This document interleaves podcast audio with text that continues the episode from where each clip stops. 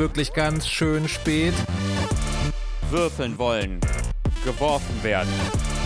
Wer ist da am Podcast-Gerät? Markus. Und Dennis!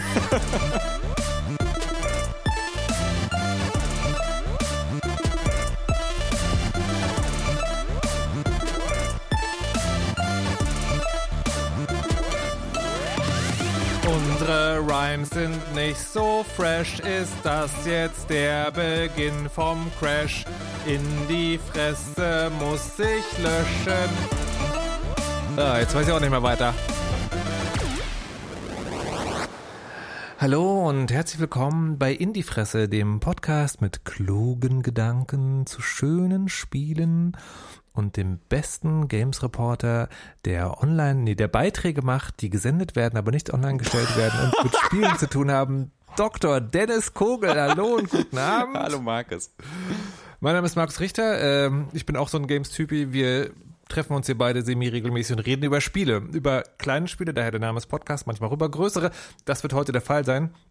Wir wagen noch einen zweiten ausführlichen Blick auf Baldur's Gate 3 und wir sprechen über Shadow Gambit, das ähm, neue und letzte Spiel des äh, tollen Münchner Studios Mimimi, die ähm, ja eine sehr, sehr große Rolle gespielt haben im deutschen Indie-Games-Kontext und jetzt leider zumachen. Wir haben Meinung. Und Gefühle. Ich habe auch noch Gefühle am Ende sozusagen und das, da geht's, äh, das, also es betrifft mich und es betrifft aber auch euch, weil es um den Twitter, Twitter-Account von Indiefresse geht, der ähm, eingestellt wird. Aber dazu später mehr. Genau. Wir ähm, Nicht eingestellt wird aber dieser Podcast. Also das nur, nur damit man, nur so, damit genau. man jetzt irgendwie nicht, um Gottes nicht denkt, Willen, nein, wir äh, sind, wir löschen, sind bei nein, euch. nein, nein, nein, genau. Wir haben gerade neulich, also wir können es auch gar nicht leisten, wir haben neulich Kassensturz gemacht, wir sind so reich, Leute. Wir können uns, wir können uns zwei Baldur's Gates Luxus Edition kaufen von Oh dem Geld, das auf Gott. unserer hohen Kante liegt. Das ist fantastisch. Unterstützt uns auf Steady, aber erstmal You feel the quake of its heavy footsteps before you see it. An owlbear, its beaked face looming out of the darkness.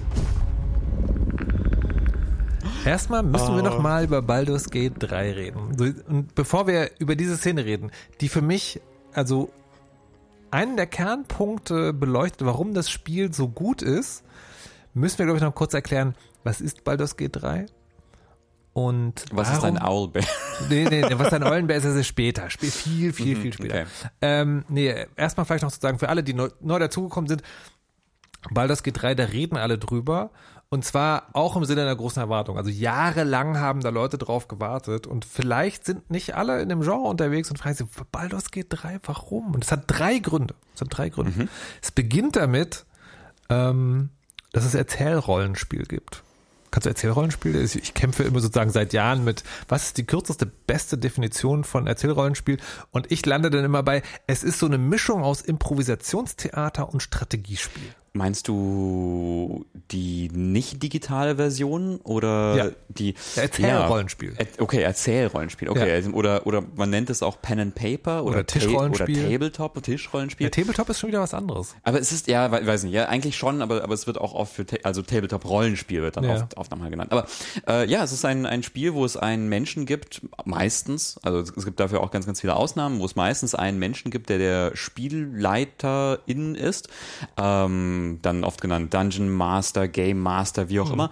Der erzählt dann eine Geschichte, die er sie sich ausdenkt oder vielleicht die vorgefertigt kommt in irgendwelchen Kampagnenbüchern äh, und die Mitspielenden, die erfüllen bestimmte Rollen, ne? die sagen dann, ich bin Also die spielen vor allem jeder eine Figur. Genau, die sagen dann, ich bin Harumtitai, der magische Vampir und ähm, mit mir Das ist ist tiefblickend, Dennis. mit mit mit Gor, Gormasch der Zwergenbarbar Ja. und so und dann ähm, beschreibt der Game Master eine eine Situation oder da ist eine Schatzkiste, die funkelt und Gormasch sagt, ich äh, versuche sie aufzustemmen und dann sagt man, dann mach doch mal einen Stärketest und du hast die tödliche Säurefalle oder so. Also, Also, also der Spielleiter ist die ganze Welt und in dieser Welt gibt es sozusagen HeldInnen und das sind halt die, die restlichen Genau, Spieler. und, und das, ist- das ist ja auch, also quasi das, was, was wir jetzt beschrieben haben, das ist so das ist jetzt auch so die Dungeons and Dragons Version das, davon. ja, genau, das ist das Wichtige. Es gibt Ja.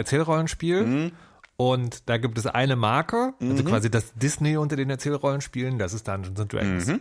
Und ich finde es ganz interessant, weil, weil Erzählrollenspiel teilt die Welt ja so zwei. Und es gibt Leute, die das kennen, die jetzt Mhm. schon denken, so, warum erklären die das so lange? Das weiß doch jeder. Es gibt den Rest der Welt, die so, hä, was bitte? Mhm. Erzähl mal. So, und dann, ich habe mich immer gefragt, ähm, wenn man das weiß, glaubt man die ganze Welt weiß es. Ich habe mich immer gefragt, wie viele Leute, also wie viele Rollenspieler schwierig, aber wie viel Dungeons and Dragons SpielerInnen gibt es weltweit? Schätz mal. Ähm, ich würde sagen, ein paar Millionen. 40. 40. 40 Millionen. Also das Wie ist berechnet sich das? Das ist, ich habe Quelle. ich, ich, Sorry. Ich, ich, also, ähm, also Bloomberg hat das wohl mal nachgeforscht und hat diese Zahl rausgefunden. Okay. Ich bin jetzt nicht in die Tiefe gegangen und es gibt bestimmt sozusagen, Ja. ich wollte jetzt nicht einen Wissenschaftspodcast zur, zur statistischen Datenerhebung machen, so, aber eine mehrere Millionen sozusagen, Ja. aber und halt nicht nur eine Handvoll, halt Ja. für, eine, für eine realistische Größe. Ja, so. ja, ja. so, das ist die eine Quelle von Menschen, ja, die sich auf äh, Baldur's Gate freuen, Mhm. weil Baldur's Gate ist sozusagen eine Stadt in den Forgotten Realms, in Faerun, was sozusagen wieder eine, eine Subkategorie aus dieser sehr bekannten Rollenspielwelt, also Dungeons Ja, Dragons. vielleicht könnte man, könnte man dazu sagen, dass Dungeons Dragons als quasi das bekannteste Rollenspiel Ja. oder Tischrollenspiel, ähm, dass das im Moment, also seit den letzten paar Jahren, auch einen gigantischen Hype erlebt, der auch damit zu tun hat mit YouTube-Kanälen, wo das äh, gespielt wird. Da Äh, haben wir Critic- hier auch schon drüber gesprochen. ja, ja, genau. Also Critical Role wäre Ja. zum Beispiel sowas. Oder Brandon Lee Mulligan, 20, äh, Dimension 20, genau. Äh, fanden wir auch alles, alles interessant und cool. Und ähm, eben aus einer ja recht zugänglichen neuen Edition. Also da kam irgendwie ganz, ganz viel Ja. zusammen, dass das gerade Genau. und ein Film, der rauskam, den ich sehr, sehr witzig Ich fand. habe den euch geholt, also ah, vielleicht können wir da am Ende abnehmen. Okay. Also ich war, ich war nicht so, also er war witzig, aber anyways, also es Ja. gibt so diese riesige Marke, so. Und es gibt diese, und diese, also diese, auch noch für die Leute, die es nicht kennen, ein, ein, äh, ein Rollenspielregelwerk oder sozusagen eine Rollenspielwelt, die eine Marke ist, hat immer zwei Sachen. Es beschreibt sowohl die Welt, also liefert ein Universum, eine Kulisse, in der man sich bewegen kann, und bietet aber auch ein Regelwerk, also die, die Anleitung, wie man mit Lebenspunkten und Attributswerten gegeneinander kämpfen kann. So, das, das ist die eine Gruppe von Menschen, die die Zielgruppe sind, weil Spiele wie Baldur's Gate sind die digitale Version von Erzählrollenspielen. So, jetzt ist ja aber Baldur's Gate 3. Die zweite Gruppe von Menschen ist folgendes. Es gab Ende der 90er Baldur's Gate 1 und 2. Und das ist von diesen, das ist eins von diesen Spielen gewesen, die sind gleich zwei Sachen, in zwei Sachen prägend gewesen. Einerseits, also es gibt Menschen, die ihre Spielegeschichte, sozusagen, wenn die ihre Jugend in der Zeit hatten und diese Art von Spielen, dann war das das Spiel. Ja, da gehöre ich dazu. Das ist sozusagen für mich lustigerweise nicht. Ich habe das ganze Umfeld gespielt, nur diese Spiele nicht so. Aber das ist halt sozusagen lebensbringend. Das ist, das ist sozusagen, wenn der Klang ertönt, hast du einen wehmütigen oder einen nostalgischen Gedanken an deine Jugend. Ähm, und das andere ist, das war genreprägend. Also, äh, also die Umsetzung von Erzählrollenspiel, das waren quasi Baldur's Gates Likes, würde man heutzutage sagen. Also, also bis hin zu die letzte größere Serie, die für einigermaßen Erfolg hatte, war Pathfinder. Das ist im Grunde genommen auch das. Da ist dann sozusagen noch so eine Wirtschaftszeit, äh, ein Wirtschaftszweig mit dran ge, ge, geflanscht, aber im Prinzip sind es alle das, die alle das Problem hatten, sie waren nicht Baldur's Gate, also alle anderen Spiele sozusagen. Mhm. Die, waren, die waren alle nicht Baldur's Gate. Alle, Manche also, waren positiv nicht Baldur's Gate, wie zum Beispiel Planescape Torment. ja, Das also, war sehr nicht Baldur's Gate, aber es war auch fantastisch. aber, aber, also trotzdem, Ja. ne, also war das so, okay, es ist nicht Baldur's Gate, aber es ist trotzdem gut, hatte ich immer das Gefühl. Also es war schon, also Mhm. Ja, Baldur's war, Gate war, war, war besonders. Also Baldur's Gate war ähm, eins war für mich so der Einstieg so in, in Computerrollenspiele Ja. generell. Und zwei hat wirklich das gemacht, wovon finde ich Rollenspiele im Digitalen, also bis heute zehren und warum die so toll Ja. sind, ist dieses, du bist weiß nicht, Dutzende, hunderte Stunden unterwegs mit diesen geschriebenen Figuren, Ja. ähm, mit denen du dich anfreundest, streitest, in die du dich ein bisschen verknallst auch vielleicht so. Und also für mich war, waren das irgendwie so diese, diese Party in Baldur's Gate 2, so Minsk, Jahira, äh, Kaldor, der Paladin, Jan Jansen, der Gnom, so, das waren so für mich so, das waren so, also das waren so, so wie Romanfiguren, die Ja. man halt so, so mit sich rumträgt, so Ja. wegen, das sind meine Freunde, also ne, so, so dämlich, das, also nein, ich weiß nicht, es ist Nee, nicht dämlich. nee, es ist, es ist halt, also man kann es vielleicht am, am ehesten, ich, ich sage den Namen ungern, weil die Autorin sozusagen mittlerweile auch noch eine düstere Erinnerung an bessere Zeiten ist, aber Harry Potter Fan ja, ja. sozusagen. Ne? Ja, ja, doch, so, doch, das ist doch, so doch, doch. Man verbindet sich sozusagen. ja, damit. total, total. So, das ist also die zweite Zielgruppe. Mhm. Ne? Also Menschen, für die das wichtig war und jetzt kommt so eine dritte. Und die dritte Zielgruppe ist, Ähm, es gab, also unter all diesen Baldur's Gates Likes ist in den letzten Jahren eine Firma herausgestochen, Larian. Die hat Spiele gemacht, die waren keine D&D-Spiele, weil die keine Lizenz hatten. Es waren aber zwei Spiele, die exakt sozusagen diesen Need befriedigt haben, nämlich Divinity Original Sin 1 und 2. Und dann ist Folgendes passiert. Die größte Marke der Rollenspielmarke der Welt, nämlich Dungeons and Dragons, also Wizards of the Coast, gehört dann letztlich, ich habe es nie rausgefunden, ist es jetzt Disney oder Hasbro, Hasbro. oder beide? Hasbro, genau. Hasbro ähm, sagt dem Spielestudio, das bekannt dafür ist, die geilsten Spiele in diese Richtung zu machen, macht doch mal den dritten Teil von diesem Spiel, an das ihr euch alle noch total erinnert. Und das, liebe Leute, ist Baldur's Gate 3. Und das, da kann man vielleicht verstehen, ohne jetzt den Inhalt des Spiels zu kennen, warum ein so großer Teil der Welt auf dieses Ding gefiebert hat. Ja, es ist wirklich so Perfect Storm. Und ähm, was ich interessant finde, Larian äh, ist ja ein unabhängiges Studio. Es war eigentlich, also ich würde sagen, bis jetzt zu Baldur's Ga- Gate war es so ein, so ein Indie-Studio, die halt mit Kickstarter. Also schon großes sozusagen, schon ein sehr großes, großes, aber, aber- quasi die mit, die mit Kickstarter-Projekten und sowas irgendwie ihre äh, äh, Spiele Anschub finanzieren und Ja. dann irgendwie äh, über die über die Ziellinie bringen und dann irgendwie Erfolg damit haben. Und das waren auch bis bis also das ist ja total absurd. Ähm, bis sie angefangen haben an Baldur's Gate zu arbeiten, waren das irgendwie so 100 150 Leute oder sowas, was schon ordentlich, sehr Ja. ordentlich. Ja, ja. Und jetzt sind es mehrere hundert, irgendwie 450 Leute oder sowas, mehrere Studios weltweit verteilt. Also quasi Baldur's Gate hat sie dann zu so einem richtigen, krassen, globalen Player gemacht. Ähm, So, das ist, das ist sozusagen auch, auch für euch oder wenn, wenn ihr anderen Leuten vielleicht erklären müsst, warum, warum reden jetzt alle drüber, ist das so ein bisschen die, die Origin Story. Wir haben in der letzten Folge schon relativ ausführlich über was das Spiel ist. Also man kann natürlich Baldur's Gate 3 auch als ein klassisches Computerspiel, wo man erstmal redet, worum geht's, wie spielt man das, was kommt darin vor. Und äh, wir können noch mal kurz sagen, es geht darum, dass man einen Wurm im Kopf hat ja, und sich in ein Monster verwandelt. ja. Und dann, Ein, und dann, das möchte man nicht. Oder vielleicht ja doch. who knows? Schon Oder vielleicht ja, eine der guten Genau, also du, du bist ein gekidnappter, eine gekidnappter Held, Heldin äh, von den bösen Gedankenschindern, Elitiden, äh, so ein Takelkopfmonster. Tentakelklopfmonster äh, und du möchtest vermutlich diesen Wurm aus deinem Kopf haben, deswegen begibst du dich auf ein Abenteuer, um rauszufinden, wie das geht und gerätst dann in allerlei absurde Situationen mit anderen Leuten, die auch Würme im Würmer im, im Kopf haben und das sind dann auch andere Leute in deiner Heldenparty. Und das Spiel ist so eine Mischung aus rundenbasierter Strategie, das Mhm. sind die Kämpfe, und sehr viel Gespräch und Dialogigkeit. Oh ja. Mhm. Und ähm, also Rollenspiel, die Welt ist größer als nur Kämpfen, du kannst auch schleichen, die Gespräche verlaufen je nachdem, welche Fähigkeit, also soziale Fähigkeiten du hast und so weiter und so fort. Also das ist schon so ein großes Ding. Und wenn ihr das genauer wissen wollt, wir machen das nicht oft, außer bei Elden Ring äh, oder Zelda. Äh, nicht bei Diablo, das es nicht geschafft hat. Aber heute sagen wir wieder, der Einstieg, den gab es in der letzten Folge. Hört da mal rein. Chaptermarks sind da. Ähm, weil wir heute, heute, also, und letztes Mal war das Problem, Dennis hat das schon sehr ausführlich gespielt und ich war noch so, ich will, ich kann aber noch nicht. Jetzt konnte ich auch. Retrospektiv ist es absurd, weil letztes Mal, wo wir gesprochen haben, hatte ich so 15 Stunden gespielt, Ja. was für jedes normal, also für, im, ver, vergleichbar zu Ja. anderen Medienformen, Ja. sind 15 Stunden sehr, sehr viel Zeit, mit das der man sind mit schon zwei einem bis drei Staffeln einer Serie. Aha. Und, und hatte, und war dann so, okay, ich habe einen guten Eindruck von diesem Spiel Ja. bekommen. Ich habe irgendwie, ich bin confident darüber zu, zu reden. Inzwischen bin ich so bei 50 Stunden Ja. und bin so in der Mitte des Spiels. Ja, ja, ja. immer noch nicht fertig. Ich habe jetzt, also ich, ich habe jetzt 22 Stunden, bin jetzt an der Stelle, wo du letztes Mal warst. Okay. Also so grob. Genau. Und ähm, und ich, also ich, also ich tue mich so schwer. Also es gibt auch Kritikpunkte, also ich habe ich hab auch was zu meckern natürlich. Okay. Ähm, aber ich will jetzt, ich will erst noch mal sagen, warum ich das so toll finde. Und ich will jetzt diesen Ton noch mal spielen, Ja. den wir gerade schon hatten. You feel the quake of its heavy footsteps before you see it. An owlbear, its beaked face looming out of the darkness.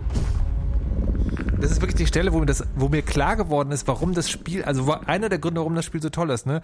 Weil dieses Ding, ein Eulenbär, also so ein riesiges Monster, ähm, was, äh, was Gefieder hat, aber, ähm, aber bärig aussieht, aber dann einen Eulenschnabel und das stapft das und der Boden bebt. Im Computerspiel siehst du das ja.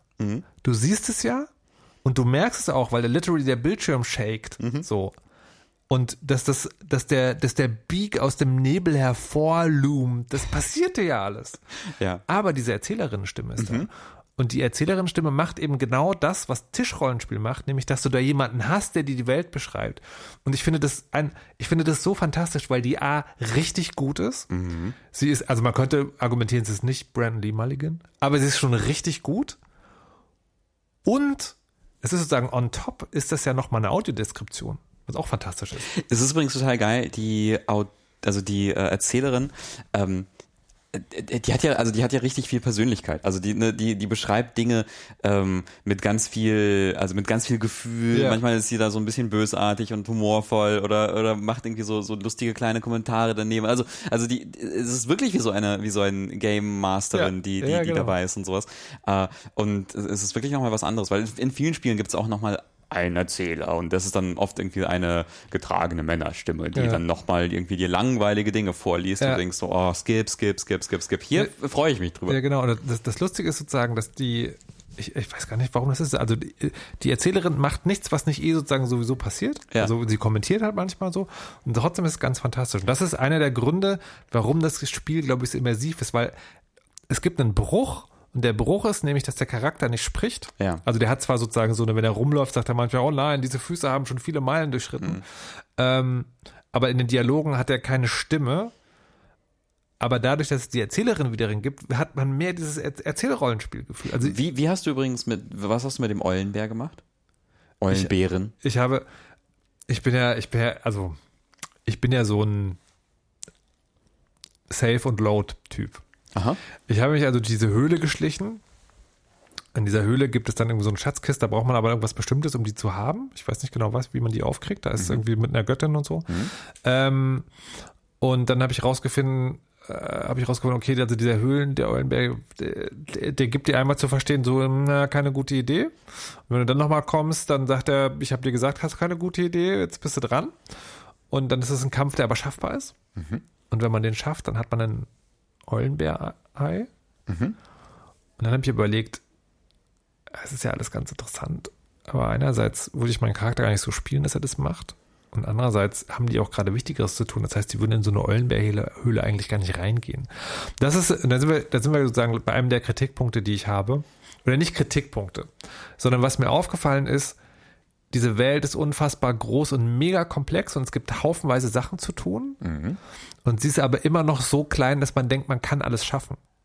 Ne, also wenn ich sozusagen, wenn ich mit dieser Party, die durch die Welt läuft und jetzt eigentlich gerade einen Wurm im Kopf hat und dringend den Druiden finden muss, der wahrscheinlich in einem Goblin-Lava versteckt ist, wenn ich an so einer Eulenbärhöhle vorbeikomme, ne, ist die, ne, ist die, also in meinem, ist in meinem Verständnis, in dieser, in der Dramatik der Situation, Eulenbären sind so klassische, sehr gefährliche Monster im D&D-Universum, also so not to be taken lightly. Ähm, und wenn du vor der Höhle bist, wird dir ja gesagt, also irgendwo ist hier ein Eulenbär und da sind Spuren und dann ist halt so ein Höhleneingang und du denkst, so, das wird wohl eine Eulenbärhöhle sein. Und du würdest halt nicht da reingehen. Das ist totaler Quatsch. Du musst dich halt jetzt wahrscheinlich irgendwie mit einem Goblin-Lager anlegen. Du kannst überhaupt gar nicht leisten, dich mit so einem riesigen Monster Also bist du weggegangen dann. Im, genau, ich habe ich habe neu geladen, bin dann quasi weggegangen, Okay. weil das besser zur Geschichte passt. Aber und, aber die Diskrepanz habe ich immer wieder in dem Spiel gemerkt, dass es Situationen gab, wo ich es für die Immersion richtig fand, das nicht zu verfolgen. Aber es hat so dieses Computerspiel-Ding, ne? Wenn du Completionist sein willst, ist das halt eine Höhle, die du ausräumen musst. Ja. So. Ja, Und damit habe ich manchmal ein bisschen gekämpft. Ja, es ist auch so ein bisschen, also ähm, das ist also quasi ein gutes, in einem guten Tischrollenspiel oder sowas würde man ja, würde, würde ja dein, dein Game Master vielleicht irgendwie auch die, ähm, also der Situation angemessen die Welt, die Welt quasi erschaffen. Also quasi, wenn es jetzt darum geht, ähm, du musst das große, du musst den Druiden aus dem Goblin-Lager befreien. So, ähm, dann würde ich dir, glaube ich, also wenn ich dein, dein Spielleiter wäre, dann würde ich nicht sagen, ach und übrigens, rechts ist da, siehst du noch einen interessanten Höhleneingang. Und dann ist da ein Eulenbär und der Eulenbär hat aber nichts dann mit den Goblins zu tun. So, sondern es ist einfach nur so, das ist auch noch ein random Eulenbär. Ja. Und links ist noch eine Hexe.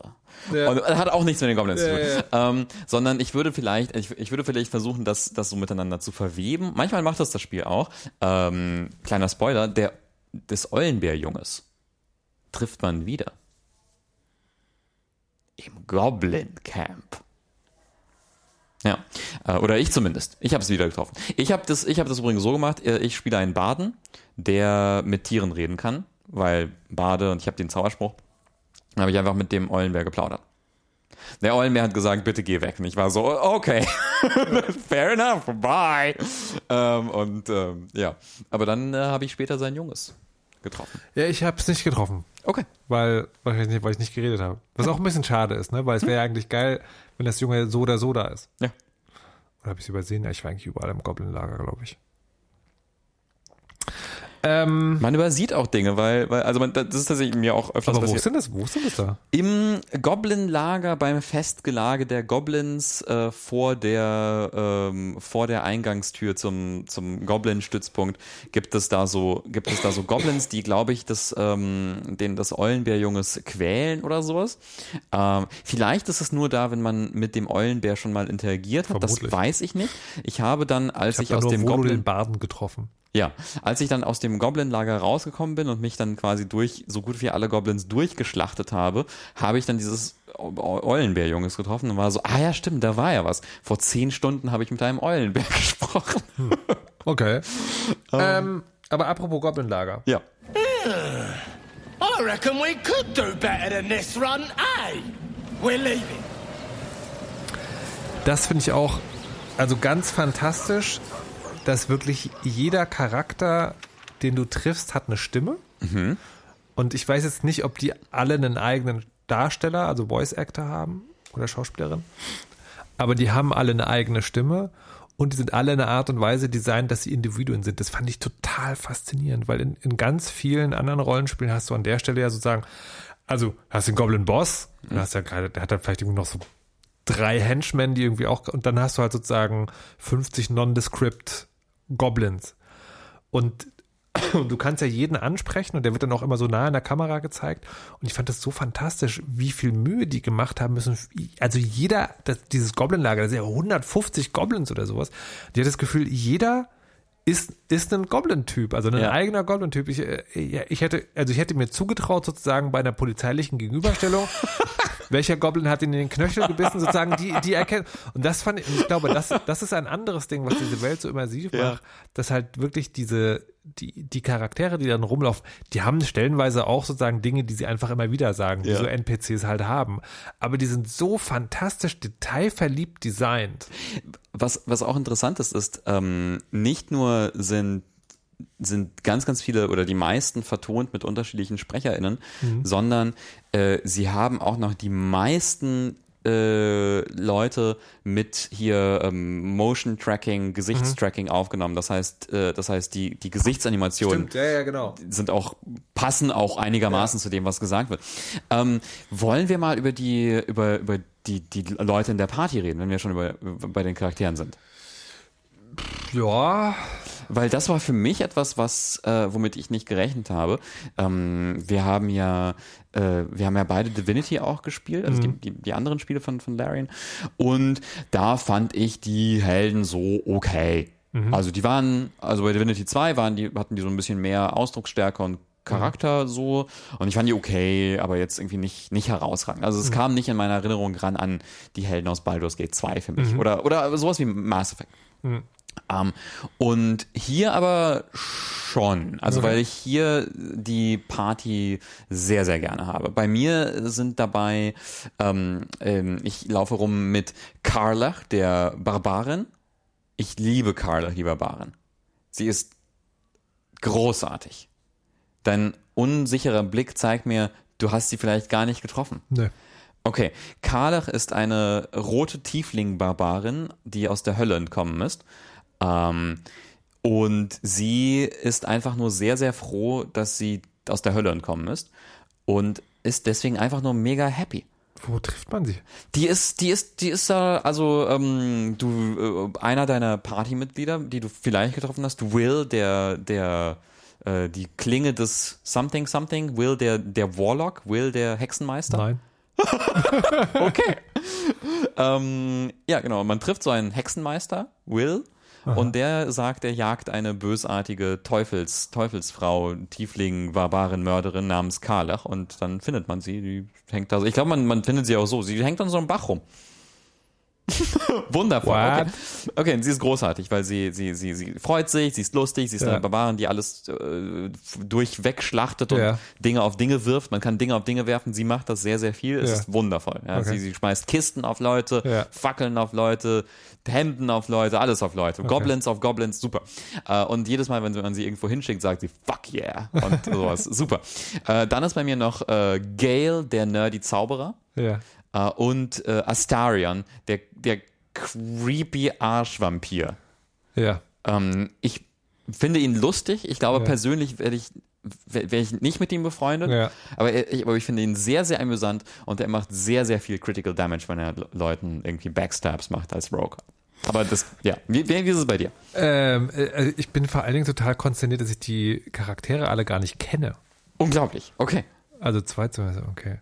Aber du kennst dann aber halt, also ich, ich habe jetzt so ein bisschen, Hoffnung gehabt, vielleicht macht das Spiel sozusagen pro Spielstand würfelt es aus, wenn du triffst, aber Nee. wahrscheinlich kann man alle irgendwie sehen. Ja, ja. Wie frustrierend für mich.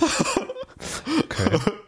äh, bei mir, also die, die Party ist dann sozusagen auch dann einfach viel mehr gab. Also äh, La Esel, Ja. wie man die spricht, also die Gisanki. Ja, die als schlecht gelaunte Githyanki-Frau, Ork, ja. Ork im Prinzip. Na, Nee, nee, ist es nicht, aber im Prinzip.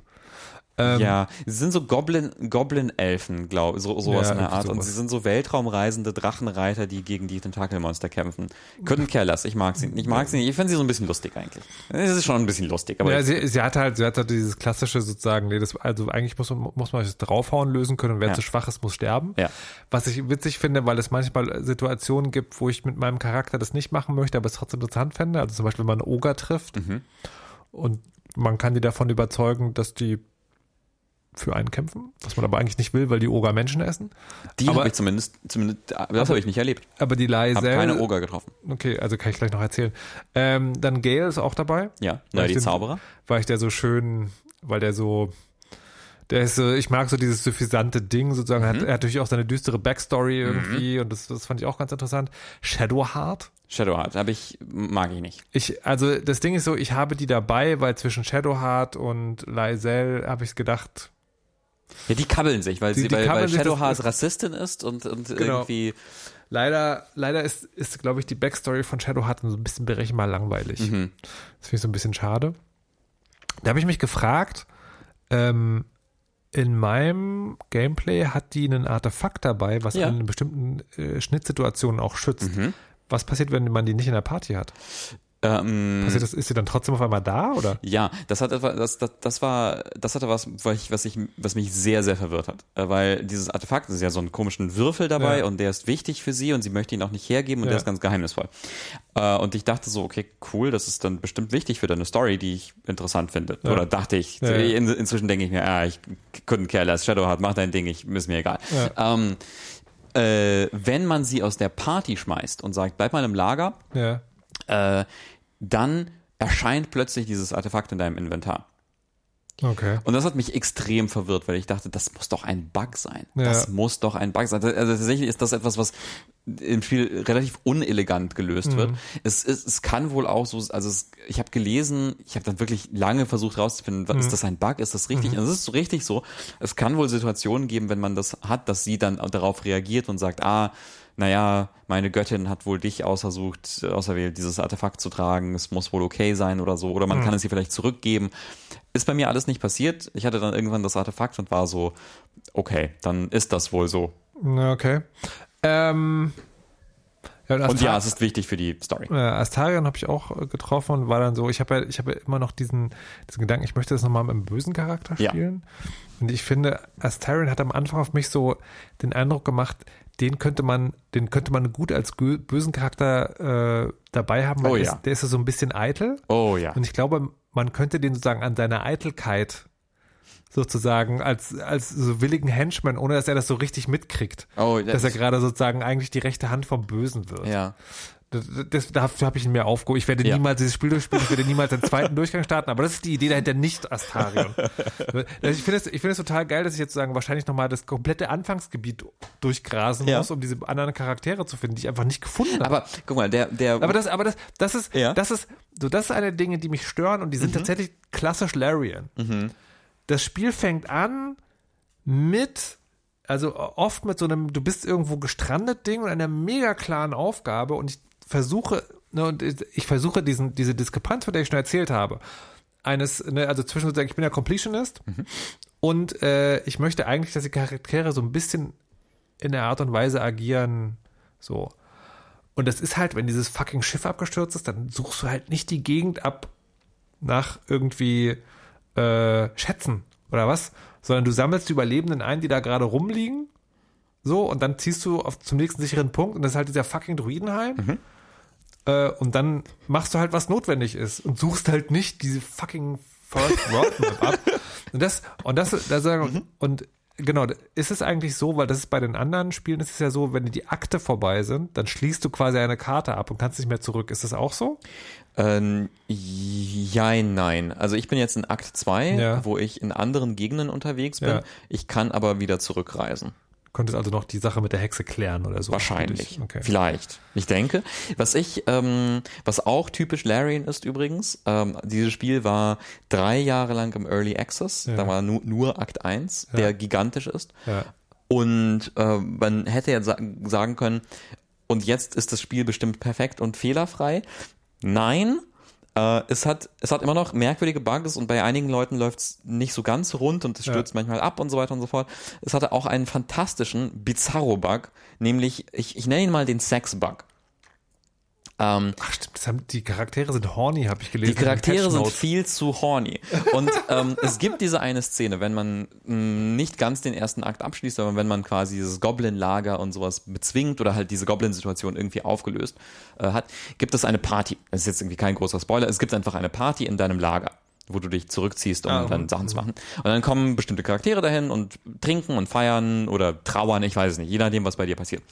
Und das ist der Moment, wo quasi man eine ganze Weile gespielt hat und einige Charaktere vielleicht Bock haben, sexy zu sein heute Nacht.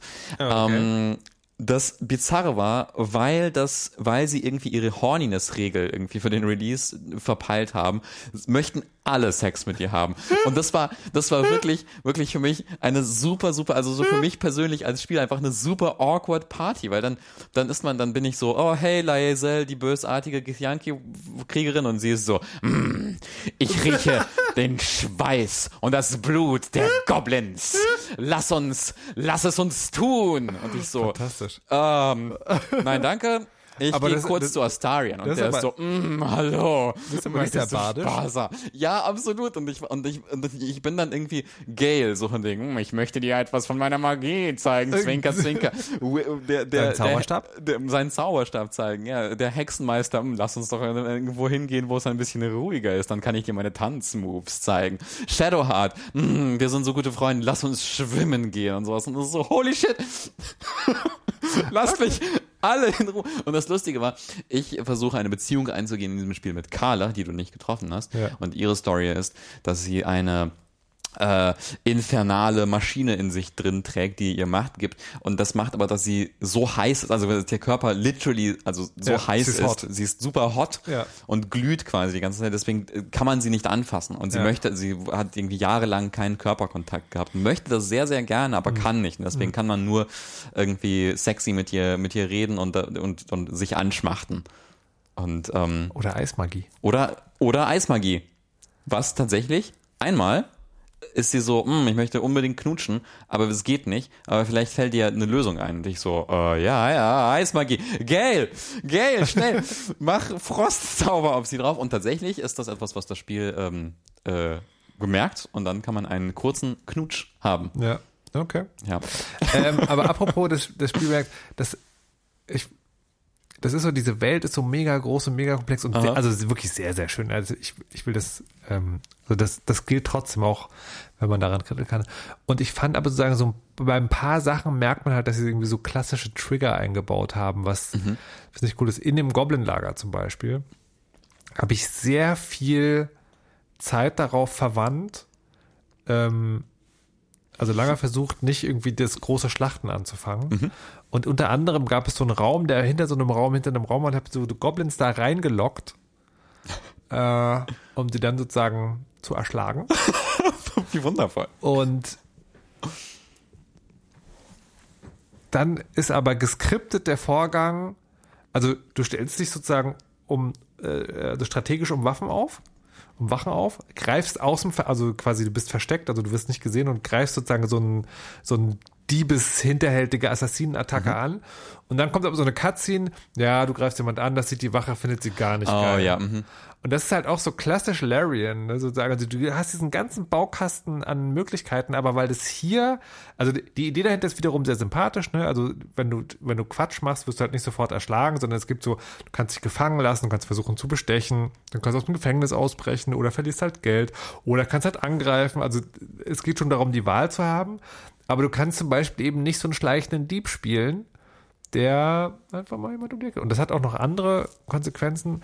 Und das ist, das ist so, das ist, glaube ich, mild Spoiler. Ähm, es geht ja in diesem Goblin-Lager, geht es ja darum, also Druidenlager, Goblin-Lager, Problem.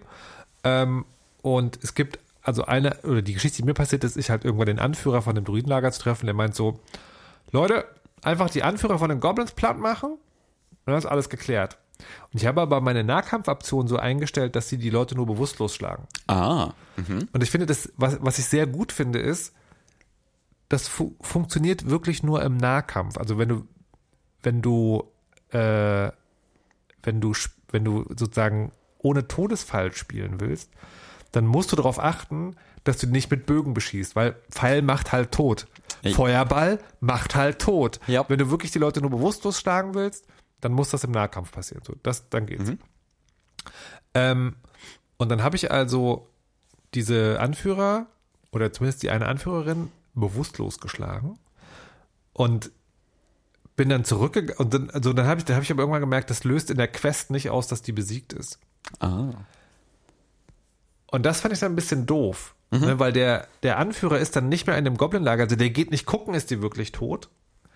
Ich fände es so total, also ich hätte sogar irgendwie in Ordnung gefunden, man macht halt gar nichts und sagt einfach, ich hab die alle erledigt und dann passiert halt, passieren halt schlimme Dinge.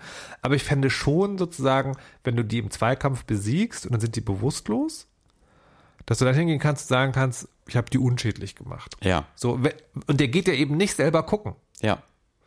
Aber das ging halt nicht, sondern, sondern Ja. der Questträger war hart, du musst die töten. Ja, und ich glaube, da gab es einen tollen Text, also eine Review von ähm, Gita Jackson auf, auf polygon.com, ähm, die das auch bemängelt hat, dass quasi dass, dass, dass Baldur's Gate 3 bei aller Liebe und bei allen Details, die es hat, natürlich eben nicht irgendwie das hat, was ein Tischrollenspiel hat. Weil wenn wir das als Tischrollenspiel spielen würden und du hättest gesagt, ich schlag die Goblin-Anführerin, die hohe Priesterin, aber nur bewusstlos und fessle sie und nehme sie gefangen und sowas. Dann hätte ich, vielleicht hätte ich gedacht, naja, du schnetzelst dich da, meuchel, meuchelst dich da bestimmt durch, aber dann hast du mich damit überrascht, dass du gesagt hast, nee, mach ich nicht, ich schlag sie bewusstlos.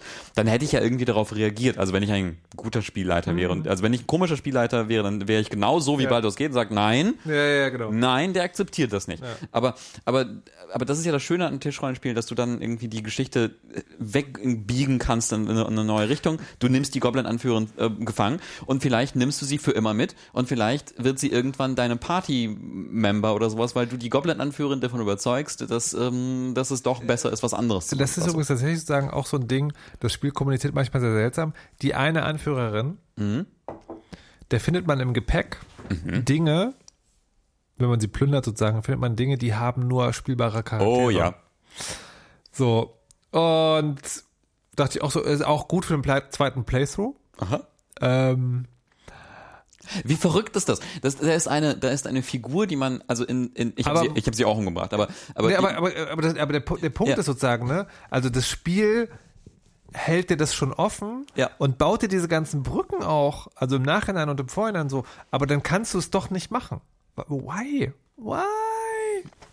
Also, vielleicht steckt da irgendwas dahinter, aber man hat, man hat, halt- man hat halt eher das Gefühl, sozusagen, obwohl diese ganzen Freiheitsgrade angeteasert werden, dann an manchen Stellen doch gesagt, so, come you're playing it wrong. Und das ist so ein bisschen schade. Ja, also man kann, man hat wirklich schon, schon auch sehr, sehr viel, sehr, sehr viele Freiheiten. Es ist auch erstaunlich, wie man, also wie dann, dann doch, dann doch unterschiedliche Situationen lösen kann, vor allem mit Zaubersprüchen, äh, weil es gibt wirklich viele Zaubersprüche, die ganz unterschiedliche Dinge ermöglichen, wie zum Beispiel dich in eine Gasform zu verwandeln, mit der du dann durch irgendwelche kleinen Spalte kommst oder so. Äh, Ah, entscheidender Hinweis. Ich dachte, es geht nur um die, um die Körpergröße und war so, man findet ab und zu Löcher und dann sagen halt die Charaktere, ich bin ja viel zu groß. Ja. ich dachte, man hat einen Trank der Schrumpfung.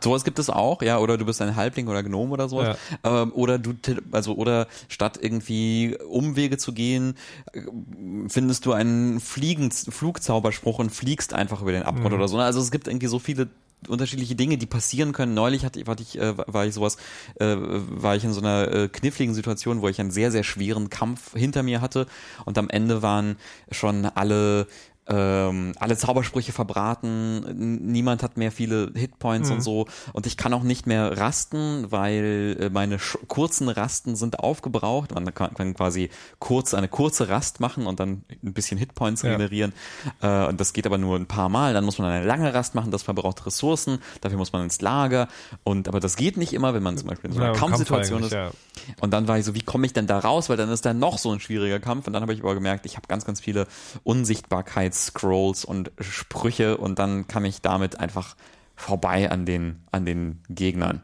Und frage mich, kommen die vielleicht irgendwann später vor? Weil es waren schon auch so Charaktere mit Namen und sowas. Vielleicht oder vielleicht auch nicht, wer weiß. Aber Ja, es jeden gibt, äh, Charaktere mit Namen ist tatsächlich kein Auszeichnungskriterium. Das stimmt, alle äh, Namen. das stimmt. Das finde ich total, Ja. das, das finde ich wirklich fantastisch. Ja. Ja, jetzt bin ich so ein bisschen vor der Schwierigkeit. Ähm, weil, wann spiele ich das zu Ende? so, ich habe, also das Und Ding das zweite Mal noch. äh, und das zweite Mal noch, Ja. das Ding ist, also obwohl, das kann man ja, also wahrscheinlich, es kann ja auch sein, dass das zweite Mal nicht passi erst passiert, wenn das erste Mal, sondern ich hatte ja nach wie vor die Idee, dass wir zusammen böse Charaktere spielen. Mhm. Ja, unbedingt. Auf Twitch. Ja. Okay, das machen wir, oder? Ja. So, und da noch ein weiterer Gripe. Ja. Das fand ich ganz interessant, weil dieses ganze Goblin-Lager mit all diesen Individuen und so, dachte ich so, wie geil wäre es eigentlich hier als Goblin anzukommen. Goblin ist keine spielbare Rasse. Ja. Und ich erinnere mich, dass das schon auch bei Divinity etwas war, was ich angeprangert habe. Warum nicht? Ja, das ist wirklich sowas, also da, ähm, da, da machst du auf ein generelles D&D-Problem aufmerksam, ähm, dass es nämlich bis vor nicht allzu langer Zeit, zumindest in den offiziellen Spielmaterialien, so einen harten Cut gab zwischen, es gibt die, die Guten und es gibt die Bösen. Und quasi die Guten, das sind die Elfen, die Menschen, die Halborks, die, die Gnome und Halblinge und sowas, so, so diese klassischen Fantasy-Rassen.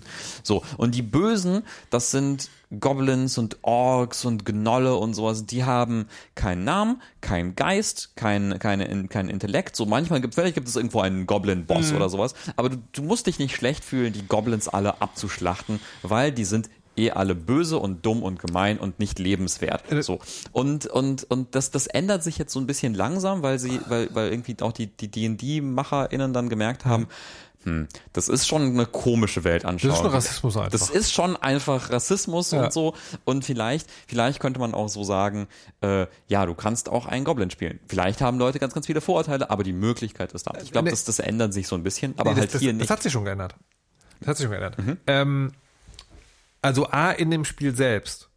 Ne, also weil diese Goblins sind ja nicht geistlos. Das Mhm. Ja. sind ja ganz klar sozusagen, ist das sozusagen einfach eine, eine Ethnie, die, äh, die nicht doof ist. Mhm. ja, was es noch merkwürdiger macht, dass man Was sieht- ist noch, genau, was ja, ja. So, aber ähm, jetzt möchte ich mal um Erlaubnis fragen, darf ich einen kleinen Seitenstrang nehmen, den ich vorher nicht angekündigt habe, der aber sozusagen am Rande mit zu tun Mhm. Sure. hat? Okay.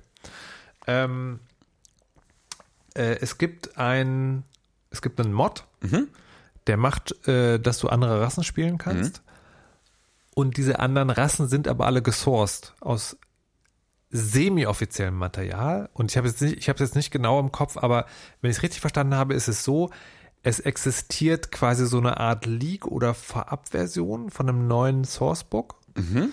Und da drin, also sagen, und viele der Rassen, die, das ist so ein Mod, da kannst du 50 oder 40 Kobolde, Rassen ja, ja, ja, Mögliche. so, hm. Und wenn ich es richtig verstanden habe, sind die aber alle sozusagen, haben die alle eine Quelle Mhm. und sind nicht Homebrew, sondern sozusagen schon in irgendeinem Buch. Äh, Ja, so. ja, das wird, das wird So. auch bei D&D auch langsam irgendwie Genau, eingeführt so. und erweitert und so weiter und und so fort. Äh, so. Und äh, von daher ging es so. Und das führt mich zu dem Punkt, ähm, den ich noch kurz erzählen wollte, weil äh, wie spielt man Baldur's Gate technisch? So, so, weil das ist ja ein, ein wirklich sehr schönes Spiel, ein wirklich sehr schönes Spiel.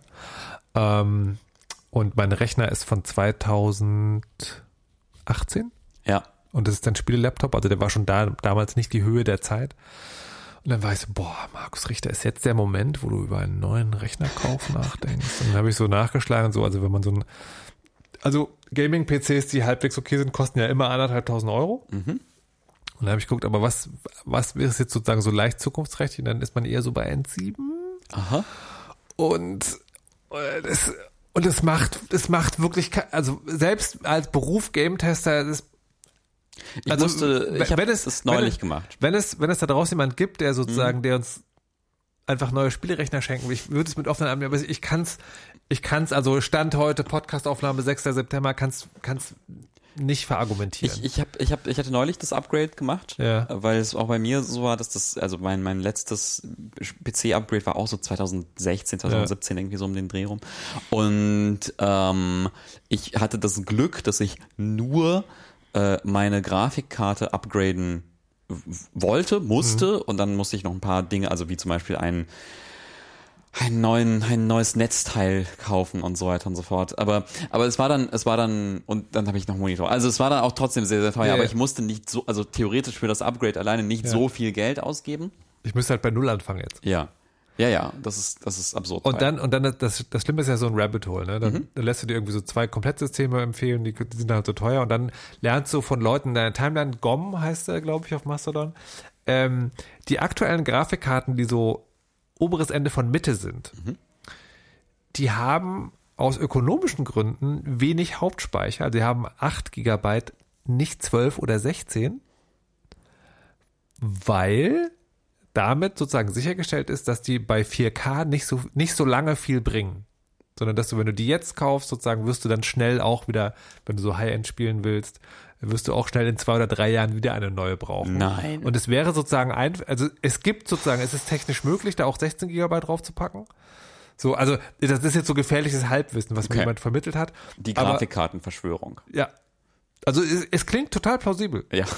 ähm, so, und dann habe ich aber de- dem allen ein Schnippchen schlagen wollen und habe GeForce Now ausprobiert. Das ist so eine Streaming-Plattform, Das also ist wo so du ein- quasi einfach, einfach auf, Genau, es ist, es ist nicht wirklich ein virtueller PC, Mhm. aber es ist schon so eine, so eine Art Spielebibliothek und du kannst auch deine Steam-Library irgendwie wie viel connecten. kostet das? Das kostet in der Ultra-Version, also es gibt eine normale, also es gibt eine Free, da kannst du eine Stunde lang spielen und hast halt irgendwie Grafik. Es gibt eine Normal-Dings, das kostet 10 Euro und dann hast du 1080p Im Monat. im Monat. Mhm. Ähm, und die Ultra kostet halt 20 und dann kannst du halt in 4K spielen. Und sind die Spiele dann damit drin oder ist das Ja. etwas, die, ah ja, okay. Also, ich weiß es nicht. okay. Ähm, also eigentlich ja, Aha. aber dann auch wieder nicht. Also, also oder, oder es ist, glaube ich, so, da sind Spiele drin, aber du kannst auch Spiele spielen, die nicht drin sind, die du aber gekauft hast. Ah. Also zum Beispiel, äh, also Baldur's Gate spiele ich jetzt so, Ja. dass ich meinen Steam-Account connected habe mit GeForce Now Ah. und dann ruft der Baldur's, aber sozusagen, es ist nicht so, dass ich Steam aufrufe, sondern ich rufe Baldur's Gate 3 auf. Und da kommen wir zum Problem. Ich kann keine Mods installieren. Ah. Es gibt irgendwie so einen mega komplizierten Weg für Steam Workshop Sachen irgendwie zu machen, aber so ein Mods, was man wirklich von außen drauf installiert, nein. Jetzt stehe ich also vor der folgenschweren Entscheidung. Spiele ich modlos und nehme mir einen Gnom, einen Deep Gnome und gebe dem grüne Haut? Oder spiele ich auf meinem sechs Jahre alten, naja, fünf, fünf Jahre alten Gaming-Laptop ähm, das Spiel mit dem, mit dem Mod, um Goblin spielen zu können? Oder muss doch ein neuer Rechner her? Mhm. Ich glaube, du weißt die Antwort. Nee, deinem nein, nein, nee, nee, das, nee, äh, weißt du, was das wirklich Schlimme ist, man fällt ja in solche Dinger rein und dann denkt man erst so, nee, dann denkt man erst so, okay, wenn es jetzt ein Tausi kostet, das ist, das kann ich verargumentieren. Vor anderen und vor mir selbst. Man so, Was eigentlich auch schon unverantwortlich viel Geld ist. ja, ja, ja. Also das, das ist sozusagen, ne, wir haben ein, das ist dann auch nicht mehr Beruf, das, wir haben ein teures Hobby. Das ist, das ist Ja. unverantwortlich, so, klar, völlig klar. Und dann denkst du, dann liest du dich so halb ein und denkst, okay, ich weiß, wo der Hase hinauf. Dann denkst du, okay, also wenn es nicht 1,5 ist, ja. Und dann ist wahrscheinlich 1535 wäre auch noch nicht 1,5. Das, das kann ich vor anderen nicht mehr verargumentieren, aber vor mir selbst noch. Aber dann liest du halt 1,8 und das, nein, weißt du so, nein. Das ist ja fast ein neues iPhone. Ja. Wie verrückt ist die Welt, dass das fast ein neues iPhone ist? What the fuck? so, und also, ich würde wirklich total gerne, aber ich, ich weiß keine, ich, I don't know. Es ist, also, vor allem das Ding, das Ding ist ja auch, ähm, ich muss ja Spiele testen. Ich weiß gar nicht, wie lange ich Baldur's Gate gespielt habe. Als nächstes kommt ja Starfield. Das ist ja auch kein Zwei-Stunden-Spiel. Aber Ja. andererseits, andererseits ist dafür vielleicht ein Ja, da habe ich noch. bis zur, bis zur Charaktererstellung geschafft, äh, als ich gestern Nacht das kurz ausprobiert habe und dann war ich so, ich möchte aber schon wieder Baldur's Gate spielen. Das ist übrigens, also es ist übrigens, um es wieder zu, zu Baldur's Gate Ja. zurückzubringen, es ist total absurd, weil ich möchte eigentlich nur Baldur's Gate spielen. Ja. Alles andere, was ich spiele, ist so, das ist nicht Baldur's Gate und ich möchte bitte weiter Baldur's Gate spielen, weil ich möchte mit diesen Leuten rumhängen, ich möchte mit meiner Party rumhängen. Ja. Ähm, da passieren interessante Dinge. Ich habe einen Hund. Vielleicht kommt irgendwann der der der Eulenbär-Dings-Junges vorbei nochmal. Ja. Ich freue mich drauf. Karle, knutschen, weiß ich nicht. Das ist Ja. gut. Das ist einfach sehr, sehr gut. Ähm, Ich, Abschluss, mein. Abschluss folgender, warum ich gerade nicht Baldur's Gate spiele. okay. Ähm, ich hätte durchaus sozusagen Zeit gehabt. Jetzt mal so, also für eine kleine Session, kleine Session Baldur's Gate, ein, zwei Stunden. Ähm, mir ist folgendes passiert. Goblin-Lager fertig gemacht. Ähm, wie ist mir das überhaupt passiert? Ach so, Goblin-Lager fertig gemacht. Unter dem Goblin-Lager einen Teleportpunkt entdeckt für, da passiert irgendwas. Quest eingelöst in einem Druidenlager. Entdeckt, wofür man diesen unteren Punkt braucht.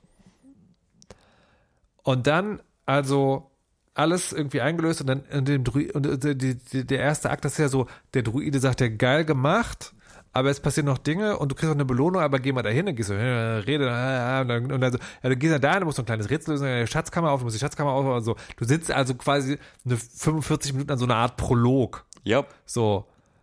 Und dann dachte ich so, okay, Prolog fertig, geil. Mir, die Party von der LZ, das wurde mir schon angekündigt, aber ich habe noch meine ganzen Rasten nicht verbraucht. Ich kann also noch mal in diesem unterirdischen Keller gucken gehen, was da Phase ist. Und dann laufe ich in so ein Lichtstrahlding rein und alle sind tot. Aha. Und ich habe als letztes Mal abgespeichert. Vor dem Prolog. Nein. Jetzt weiß ich, ich weiß, ich habe jetzt also eine 45 Minuten Spiel vor mir, die ich kenne sozusagen und die auch nicht, nicht gefährlich sind, aber, aber Das habe ich auch öfters gehört. Also, dass, ähm, dass man auch gerne Teile vom Spielstand verliert, wenn man nicht regelmäßig abspeichert. Ja. Das ist wirklich sehr, sehr oldschool. Aber äh, ja, ich find's, ähm, ich find's unglaublich gut. Also ich glaube, ich hatte dieses Jahr kein anderes Spiel, das mich so sehr irgendwie ge gepackt hat. Also Ja. irgendwie so, so sehr, so sehr so, so ein, so ein wirklich ähm, so, so eine kindliche Begeisterung also wirklich auch ausgelöst hat. Ja. Also so, wo man Ja. einfach, wo man einfach nur richtig Bock hat, dieses Spiel zu spielen, so wie ne, als wäre es irgendwie Weihnachten 2001 und man hat Baldur's Gate 2 geschenkt bekommen. Ähm, ich habe übrigens äh, quasi, wenn, wenn, wenn, wenn wer noch mehr Baldur's Gate Talk hören will, ich war, Ja. ähm, ich war bei Insert Moin äh, zu, zu Gast, um noch, noch mehr über Baldur's Gate zu sprechen. Äh, das können wir gerne Aha. und um unseren, um unseren schönen, gemütlichen Indie-Fresse-Podcast äh, in die Welt zu tragen, sozusagen. Ähm, genau, und habe da noch, noch, noch eine ganze Weile über, über Baldur's Gate gesprochen. Das heißt also quasi, wenn, wenn, wenn wir zumindest 50% Indie-Fresse und Ja. 50% Insert Moin ähm, hören. Ihr dürft, ihr dürft aber nur dahin, bef- wenn ihr hier ein Steady-Abo Ja, abgeschlossen habt. das stimmt. Das ist die Bedingung. Okay, äh, das, das klingt sehr piratisch. Muah! Who's there?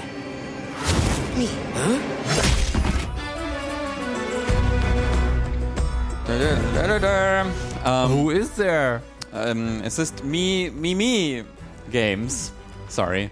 Mit Shadow Gambit. Äh, da wollte ich äh, so ein bisschen drüber, drüber sprechen, weil, also Mimimi Games, Ja. Studio aus München, machen äh, tolle Spiele, haben äh, zuletzt Desperados 3 gemacht. Ein Spiel, das wir beide sehr, sehr toll fanden. Ja. Hier ein, in die Fresse auch? Hier in die Fresse auch. Ja. Ein Stealth-Taktikspiel über Cowboys, äh, in dem man ähm, Cowboy-Dinge macht, in Ja. einer Cowboy-Welt mit Cowboys. Aber es geht vor allem darum, durch eine, also in so einer isometrischen 3D-Ansicht durch eine Welt zu schleichen und dann so Puzzle-Level zu lösen, wo Wachen herumlaufen und Ja. Dinge angucken und man selber muss Sabotageakte verüben und sich durchschleichen und Dinge klauen und Leute abmurksen und so weiter und so fort. Ähm, also es ist, äh, es, die Mimimi waren oder sind dafür bekannt, quasi dieses Genre zurückzubringen, äh, was in den 90ern populär war mit so Spielen wie Commandos oder auch Desperados. Ähm, und das ist so ein bisschen in Vergessenheit geraten. Und jetzt gibt's auch dank ihnen so ein Revival davon. Und Shadow Gambit, Shadow Tactics war ihr erstes Spiel. Shadow Tactics war ihr erstes Spiel, das war so ein- Desperados war dann sozusagen ein bisschen wie Larian, ne? Also Shadow Ja, ja. Tactics super erfolgreich, Ja. eigene IP, da kommt eine große Firma und sagt, hey. Mhm. mach doch mal mit dem, was ihr eh gut macht, Divinity Original Sin. Oder Shadow Tactics, mach doch mal eine bekannte IP, Baldur's Gate 3 oder Desperados 3. Genau. Beides drei auch. Yep. Aber müssen wir jetzt Angst um Larian haben? No. So, und jetzt kommt Shadow Gambit raus. Ein Spiel, wo sie gesagt haben, ne, wir möchten aber eine eigene IP haben, eine eigene Welt, eine Piratenwelt mit Geisterpiraten. Piraten. Kommen wir gleich zu. Mega langweilig. Kommen wir, kommen wir gleich zu. Okay. Ähm, eine Piratenwelt mit so Geisterpiraten und so, so, so ein bisschen so Pirates of the Caribbean mäßig. Ähm, aber ansonsten so vom Spielprinzip auch wieder wie, wie die anderen Sachen, also auch so Schleichen, Taktik, Mhm. Fähigkeiten einsetzen. Äh, so, jetzt ist es rausgekommen, hat traumhafte Wertungen in Magazinen und sowas und Podcasts bekommen. Alle sind so, holy shit, was für ein geiles Spiel. Und dann, äh, Überraschung. Dann, das ist krass. Wir machen das Studio zu. Wir machen dicht, genau. Äh, das ist das, ähm, das also das beschäftigt, das ist war jetzt zum Aufnahmezeitpunkt wird es vor einer Woche oder sowas Ja. wurde, wurde das Ja. angekündigt. Mich beschäftigt das immer noch. Ja, Es gibt so einen sehr, sehr langen Blogpost dazu, wo die Studiogründer das erklären. Mm, So, so kurz zusammengefasst würde ich, würde ich sagen, also die sagen, äh, es ist einfach mega hart und anstrengend, Spiele zu machen. Also anstre also so persönlich, also das geht so ins, ins persönlich, äh, persönliche Privat, Privatleben es nicht erklärt. Ne? Also Ja. es, es klingt halt nach, irgendwie es war zu viel Arbeit. Es war ist einfach, anstrengend. genau, es ist einfach zu viel, zu krass. Ähm, diese Spiele, äh, also quasi das Indie-Studio-Dasein ist quasi immer, man, man hetzt so von einer Finanzierung zur nächsten, also quasi man finanziert ein Projekt, das trägt dann zwei Jahre, drei Mhm. Jahre, die man daran so arbeitet und dann steht man wieder bei Null und muss quasi Geld zusammensuchen fürs nächste Projekt und so. Also quasi, es ist so ein Hamsterrad, aus dem man nicht rauskommt. Das macht einen, einen auf lange Verrückt. Sicht verrückt Ja. und krank und wir ziehen die Reißleine, bevor äh, uns das irgendwie das Leben kaputt macht. So, und das ist super, super, super traurig, weil ich, also die, die Arbeit von Mimimi einfach so unglaublich schätze und Shadow Tactics und äh, Desperados so gerne gehabt habe, weil das einfach so coole Spiele sind. Und jedes Mal, wenn es irgendwie so gegen tolle Studios aus, aus, aus Deutschland und Indie-Spiele, die wirklich irgendwie so international mitspielen, wo irgendwie, also international beachtet werden also auch so richtig so auf, auf einer Ebene mit so anderen tollen großen Spielen, wo man gesagt wird, ne, Desperados 3, was für ein tolles Spiel, neben all den anderen tollen Spielen, die so im Jahr rausgekommen sind. Und auch gar, ne, Ja. gar- gar nicht, Klammer auf, tolles Spiel aus Deutschland, so, sondern Ja. einfach toll. Ja. Ähm, so. Und dann habe ich jetzt, jetzt versucht, so ein bisschen in Shadow Gambit äh, rein zu, reinzugucken. Und ich mag's nicht so sehr. Wow, auf dem Grab tanzen. Aha. Nein, also ich weiß nicht. Also ich, ich finde es interessant, dass das so tolle Wertungen bekommen hat und dass das alle so irgendwie toll finden. Mhm. Aber ähm, mich hat es irgendwie nicht so ab, abgeholt, muss ich, muss ich leider Liegt es zugeben. am Piraten-Setting, weil ich Auch. also ich hab's, ich hab's noch nicht, ich hab's noch gar nicht angefasst, ich will da reingucken. Ja. Aber das Piraten-Setting finde ich mega abturnt. Ja, also genau, das eine, der eine Grund ist das, ist das Setting. Mhm. Ähm, das Piratensetting äh, ist so, es gibt so Geisterpiraten, man selber ist Teil einer Geisterpiraten-Crew, da ist irgendwie die Anführerin hat so ein Schwert im, in den Rippen stecken, das sie rauszieht, um dann Gegner abzumeucheln. Ich habe jetzt gerade so einen Typen freigeschaltet, so einen Skelettmann, der mit dem Anker in die Unterwelt abtaucht und so. Also es sind so Geister, Geisterpiraten, es sind Geisterpiraten. Ähm, und sie kämpfen gegen eine Inquisition, die aber, die aber irgendwie nicht christlich ist. Also quasi das, da, da- das war so, das war ihnen wichtig zu sagen, okay, das ist jetzt keine bestimmte Religion, die das abbildet, sondern das sind einfach die, die bösen, autoritären Arschlochmenschen, Ja. die gemein sind. Und die, die tragen so Masken, die ihre Gesichter verdecken. Also quasi die Gegner sind, haben alle so Masken. Deine Leute sind so lustige, komische Zombie-Piraten. Und alles daran fand ich, hat mich nicht gecatcht. So, Ja. weil es ist so, okay, warum sind da Geisterpiraten? Warum ist da diese Inquisition? Also irgendwie war diese Welt gar nicht so griffig für mich, so, Mhm. so, und, und, Lustig, weil die Charaktere sowohl bei Shadow Tactics als auch bei Desperados 3 waren schon Klischees, aber trotzdem liebenswert. Absolut, absolut, das ist es halt. Weil, weil ich dachte, okay, Shadow Tactics, japanische Bürgerkriege, Samurai, Ronin, bla, mega klischeehaft. Desperados noch klischeehafter, das sind einfach Cowboys, so aus Ja. irgendwie Ennio Morricone Und Western. Voodoo. Und Wut und die Voodoo-Frau, ja. So, wow, was für Abziehbilder. Aber da konnte ich irgendwie mich dran festhalten. Also das war so etwas, wo ich, also quasi diese Klischees haben rückblickend mir total geholfen, weil ich dann ne, sofort so verstehen konnte, so, ah ja, klar, das sind, das sind, das sind Cowboys, da sind dann böse Cowboys, das sind irgendwie so Industrielle, die Geschichte kenne ich, ich weiß, wo ich bin. Hier ist es so, das sind so komische Geisterpiraten und irgendwie Inquisition, ich kenne mich irgendwie nicht aus, ist irgendwie komisch, ich komme nicht rein. So, das ist der eine Grund. Der andere Grund hat was mit dem Spielprinzip zu tun. Das, ich dachte, das wäre richtig, richtig spannend, was probiert wird, nämlich in Desperados und Shadow Tactics war es so, die Level haben immer eine vorgegebene, also vorgegebene Charaktere. Also in diesem Level ist da der Mexikaner mit der Axt und der Arzt mit der mit dem Sniper Dings. So, das sind die beiden, mit denen du arbeiten musst und die, so löst du da die Rätsel. Hier ist es so, du bist auf dem Schiff, du hast deine Crew freigeschaltet, du wählst Leute aus, die du dann auf die Mission schickst. Das ist eigentlich ganz cool, dachte ich. Weil es dir mehr Freiheiten ermöglicht, weil es dir unterschiedliche Kombinationen aus Fähigkeiten gibt. Aber das hat natürlich eine, Aus eine Auswirkung aufs Leveldesign, weil sie müssen ja dann, also diese Missionen müssen ja dann schaffbar sein für alle Kombinationen aus den unterschiedlichen Geisterpiraten. Das macht, dass die Level generischer sind. Ähm, also bei Desperados war so, Also es ist sozusagen auch nicht Aufgabe rauszufinden, was sind die, was ist die richtige Besetzung für das Level, sondern es, es ist, du kannst es mit allen durchspielen. Mhm. Du kannst es mit allen durchschaffen. Aber es könnte ja trotzdem interessant Das sein. könnte eigentlich Okay. auch, ich dachte auch, das wäre interessant, aber das hat dann irgendwie, also ich hab's, ich habe so sechs, sieben Stunden gespielt. Ja. Ähm, und in dieser Das ja Zeit, quasi ein Drittel Akt eins. das ist ein Drittel Akt 1, genau. Und ähm, also vielleicht, vielleicht kommt da später irgendwie ganz, ganz viel anderes und das ist fantastisch. Aber das war dann so, dass die Situationen alle nicht so krass knifflig waren und mich irgendwie haben genial fühlen lassen, sondern sie waren eher so generisch und die Missionen sind auch quasi, und das ist dann auch nochmal, in Shadow Tactics und Desperados waren die Missionen so krass bombastisch irgendwie, ne? Also Shadow Tactics geht los, erste Mission, Tutorial, belagerte Festungen, Kanonen schießen, Armeen kämpfen gegeneinander. Desperados 3, erste richtige Mission, ein Zug wird überfallen und Banditen wollen irgendwie einen Tunnel sprengen und sowas, das ist gigantisch groß und so. Hier ist es so, ja, es sind halt so kleine Karibikinseln und sowas, auf denen man sich so umherschleicht, wo es jetzt nicht irgendwie so das eine krasse Besondere gibt. Und das hat mich so ein bisschen, so ein bisschen enttäuscht. Ähm, weil ich dann gemerkt habe, mich hat, mir hat aber gerade dieses cineastische, große Speziallevel und Puzzle-Dings Aber hast du, gefehlt. mal, hast du mal nachgelesen, warum andere so hohe Wertungen vergeben haben?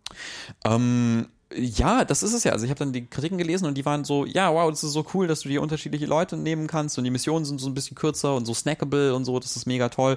Und in der zweiten Hälfte soll es dann so ein bisschen kniffligere Missionen geben, wo quasi feste Teams sind. Und das soll auch nochmal ganz toll sein. Und da waren so, und die Charaktere sind alle so liebenswert und toll. Und ich, und ich fand aber nicht. Und das, das tut mir so leid. Ähm, und ich glaube aber, also, das ist vielleicht dann auch gemein, aber ich habe so das Gefühl, vielleicht, mh, also, vielleicht ist das auch so ein bisschen so das, das, das Problem, dass es ähm, nicht von Anfang an so catchy ist wie die anderen Spiele. Ähm, und vielleicht nicht dazu führt, dass man so von Anfang an sagt, holy shit, wow, das musst du gesehen haben. Weil als ich Des- Desperados 3 gespielt habe, war es echt so, dass ich einfach nur loslaufen wollte und allen sagen wollte, äh, guckt euch unbedingt dieses Spiel an. Das ist so fantastisch. Ähm, also wie gesagt, ich kann mich da, ich kann mich da irren. Aber das, das hat mich dann, das, das hat mich dann noch trauriger gemacht. Nein, weil, ich dann so, weil ich möchte ja, dass es toll ist. Und es Ja. ist so, okay, aber I don't know, maybe, maybe I'm the problem. Ja, schreibt uns in die Kommentare, kann man an der Stelle nur sagen. Ja, also, Was haltet ihr von Shadow Gambit? Ist es Ja. ein würdiger, ist es ein Abschluss mit Kanonen oder Mhm. ist es ein Taumeln in den Abgrund? Wow. Ja. Apropos Taumeln in den Abgrund. Taumeln in den Ich habe Abgrund. ich hab's nicht geplant, aber es ist tatsächlich eine sehr schöne Überleitung. Lieber Dennis, Mhm. ich würde gerne den Indie-Fresse Twitter-Account, ich glaube nicht löschen, aber einstellen. ja. Weil, Warum? Ähm, Twitter ist doch äh, Twitter, was jetzt was jetzt X heißt, ist Ja. eine ist eine zukunftsträchtige Plattform, auf der alle Leute Spaß haben ähm, und die sehr sehr gut läuft und alles ist toll, oder nicht? äh, das Thema geht mir wirklicherweise so nahe, dass ich nicht mal diese Scherze drüber machen ich finde, also die, die Dinge, die, die Elon Musk macht, gehen bei mir mittlerweile so weit. Man könnte es auf eine diplomatische Art formulieren und das hat ein Kollege von uns äh, neulich gesagt, der hat, der hat gesagt, also wenn, niemand von uns würde sich auf True Social anmelden. so, auf Twitter ist man halt, weil man war da schon. Ja. Ne? Aber wenn Twitter, Twitter, ganz ehrlich, Dennis, Twitter im jetzigen Zustand, du hast da noch keinen Account, machst du dir einen. Nein. So, und das, das ist sozusagen die diplomatische Art zu sagen, ich, Außer, außer wenn ich so, ähm, außer wenn ich so äh, quasi ähm, so, so, so, so Spätzeit der Weimarer Republik irgendwie äh, so, so aus so einem aus so einem perversen, ah, ich möchte aber, ich möchte irgendwie gucken, wie alles, alles schrecklich, schrecklich den Bach runtergeht. Also aus so einer Perspektive, so quasi, ähm, wenn man es genießt, der, der äh, Troy aus Community zu sein, der mit den Pizzen ins brennende Zimmer kommt. Also quasi, wenn man dann nicht schockiert ist, sondern lächelt, wenn man mit den Pizzen ins brennende Zimmer kommt, dann vielleicht schon. Ja, das, ist- das ne, ich habe es gerade diplomatisch formuliert, sozusagen der, der strong-worded Hot Take ist, äh, wenn wir never again ernst meinen, dann kann man nicht bei einem Billionär, der mit Verschwörungstheorien und faschistischen Tendenzen hantiert, als wäre das Kinderspielzeug irgendwie Es ein ist so, es ist so krass. Ich habe neulich diesen sehr, sehr langen New Yorker Artikel über, Mhm. über Musk gelesen. Der wurde geschrieben von Ronan Farrow. Warum New Yorker? Weil ich einen 10 Euro Bibliotheksausweis habe, mit dem man den New Yorker lesen kann. Okay. Äh, anyways, ähm, der war sehr, sehr toll von Ronan Farrow. Da ging es dann irgendwie auch darum, wie sehr, also wie sehr äh, inzwischen Musk irgendwie verknüpft ist auch mit, mit der US-Regierung. Also ne, wie sehr, wie sehr äh, die zum Teil Ja, umgedreht, ne? Also gen- wie abhängig der US-Staat genau. mittlerweile von Musk-Unternehmen ist. Genau. Ähm, wie und wie äh, und wie stark sich Musk auch dann über die Jahre verändert hat. Also nicht, ich glaube nicht, dass er jemals ein, ein riesiger sympathischer, also ein riesiger Sympath war oder so. Ähm, aber irgendwas, also quasi irgendwas ist seit seit der Corona-Pandemie interessanterweise passiert, dass ähm, dass ihn hart nach hart nach extrem rechts driften ließ. Ja. Äh, und das ist quasi in Kombination, also quasi, wenn man, wenn man sagt, äh, wenn er einfach nur so ein, ein lustiger, ein lustiger Tech-Mensch wäre, der irgendwie irgendwas Lustiges macht oder sowas und irgendwas Quatschiges und Verschwörungsansichten hat, wäre schlecht genug. Aber diese Mischung aus total irgendwie drin in, in Raumfahrt, Verteidigung, Infrastruktur und sowas und das ist schon so ein bisschen, ha, ja. das macht einem ein mulmiges Gefühl. Ich habe auch in- neulich eine erbitterte Auseinandersetzung darüber gehabt, ähm, ob es okay ist, an Tesla-Ladesäulen zu tanken. Aha. Ich sage nein. Mhm. So, das Gegenargument war dann so, ja, aber Tesla hat so viel für die Mhm. Dingens getan und so. Maybe, aber nein. So, also der, das ist, also man sagt mir manchmal nach, ich wäre sozusagen zu hart oder zu schwarz-weiß, aber das ist wirklich, ich, kann- ich kann, also das Ding ist sozusagen, bevor jetzt Leute kommen, ja, ich habe noch noch einen Twitter-Account, ich bin gerade dabei, alle Tweets zu löschen, das, was sich als schwieriger herausstellt, als ich dachte. Ähm, aber bei, mir übersteigt das gerade einen Punkt, das kann ich nicht. Aber um zum Thema zurückzukommen, wir bleiben da. Der Twitter-Account wird stillgelegt. Ähm, wenn ihr irgendwas mit Social machen wollt, wir sind auf Mastodon. Ähm, wenn ihr da Hi- Hilfe braucht, sagt Bescheid. Also, also ich meine das literally irgendwie. Ich, ich, kann, ich kann das nicht für tausend Leute machen, aber ich bin bereit, Leuten auf diese Plattform zu helfen, wenn das einzige Problem ist, ich komme, ich weiß nicht genau, wie das geht. So, schreibt in die Kommentare, schickt mir eine DM, schickt mir eine Mail, ähm, helfe ich gerne. äh, das andere ist, es gibt Blue Sky. Ja. Ich finde Blue Sky schwierig, weil es sozusagen von dem Typen losgetreten wurde, der Twitter losgetreten hat, und zwar unter exakt denselben Vorzeichen oder ein bisschen anderen Vorzeichen, aber nicht weit genug davon entfernt. Das heißt, diese Plattform ist sozusagen set up to be the next Twitter, was halt einfach keine gute Sache ist. Aber es ist noch, da brennt noch nichts direkt. Ähm, wenn, keine Ahnung, ich, irgendeine beliebige Grenze, wenn irgendwie 30 Leute sagen, wir wollen einen Blue Sky Indie Fresse Account, let's do it, I guess. ähm, ansonsten RSS-Feed. Podcast hören, im Blog schreiben. RSS-Feeds, super gut. Ja. Das ist einfach eine schöne Sache. Ja. Eine richtig schöne Sache. Ja. Ähm, ja, aber was für eine, was für eine merkwürdige, was für eine merkwürdige Welt. Ähm, Ja. Hätte ich, hätte ich, ich- auch nicht ich hab- gedacht, dass, dass, dass das Twitter werden würde. Das Schlimme ist, ich habe jetzt sozusagen, ich habe mir so ein Programm runtergeladen, was deine Tweets löscht. Aha. Da dem kannst du wirklich zugucken. Das scrollt sozusagen deine, so. Und das hat schon für mich ein sehr, also wirklich trauriges, wehmütiges Gefühl gemacht, weil einerseits sozusagen, da hängt halt ein großer Teil meiner Internetgeschichte, also meiner digitalen Lebensgeschichte ist Twitter sozusagen, seit 2008 bin ich da. Das ist das eine. Und das andere ist, dass, dass halt sozusagen, ne, man hat ja immer so dieses mulmige Gefühl, die Welt wird schlimmer und so. Und der Punkt, dass ich es für nötig halte, das zu machen, war dann so ein, so ein real gewordenes Anzeichen für die Welt ist gerade echt irgendwie komisch. Also, weil immer super privilegiert überlege gerade, sind 1700 Euro irgendwie doch nicht zu viel für einen neuen Rechner, aber auf der anderen Seite halt so, Es ist wirklich, es ist wirklich mer- merkwürdig. Ich bin, also ich denke da auch, auch ganz, ganz viel drüber nach, irgendwie so dieses, wie sich, wie sich das Internet verändert. Ähm, äh, gab's, gab's nicht da eine schöne Breitbandsendung neulich zu oder sowas, die du moderiert hast? Ähm, aber ich weiß nicht genau, was du meinst, weil wir immer drüber reden, wie sie, aber bestimmt. ähm, nein, aber es ist einfach einfach nur interessant, äh, interessant, wie wie irgendwie wie das das Internet jetzt gerade sehr sehr sehr stark anders wird und Ja. sich so Para Paradigmen verschieben Ja. und es aber auch wirklich noch nicht so ganz klar ist, was ist denn was ist denn das nächste Dings? Und eigentlich und eigentlich möchte man ja einfach nur so ein bisschen bisschen irgendwie rumhängen und sehen, was andere Leute machen und irgendwie mit denen kurz plaudern oder so Ja. in einer angenehmen Situation. Aber wo? Genau. Ja.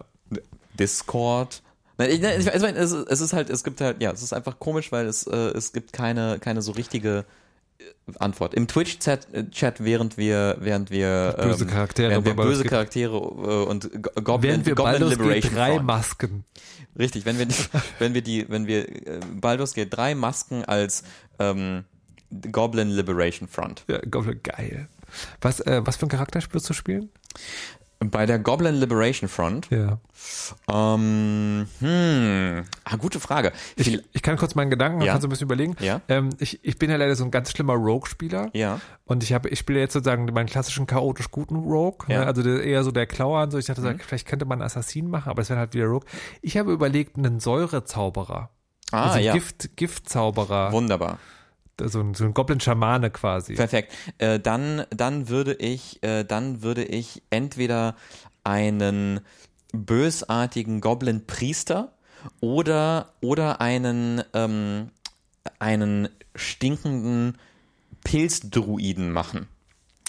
Okay, auf jeden Fall äh, Stoffklassen. Ja. Okay. Ja, und dann, und dann haben wir Laezel oder sowas als, Und Carla? und Carla, naja, die, die ist zu gut. Die ist zu gut. Vielleicht, vielleicht muss man sich, man kann sich ja auch so Hirelings holen. Vielleicht müssen wir uns einfach, Wir- wir- Ach nee, ich wollte ja Astarion auch mitnehmen. und Astarion. Ja, Ja. warum nicht?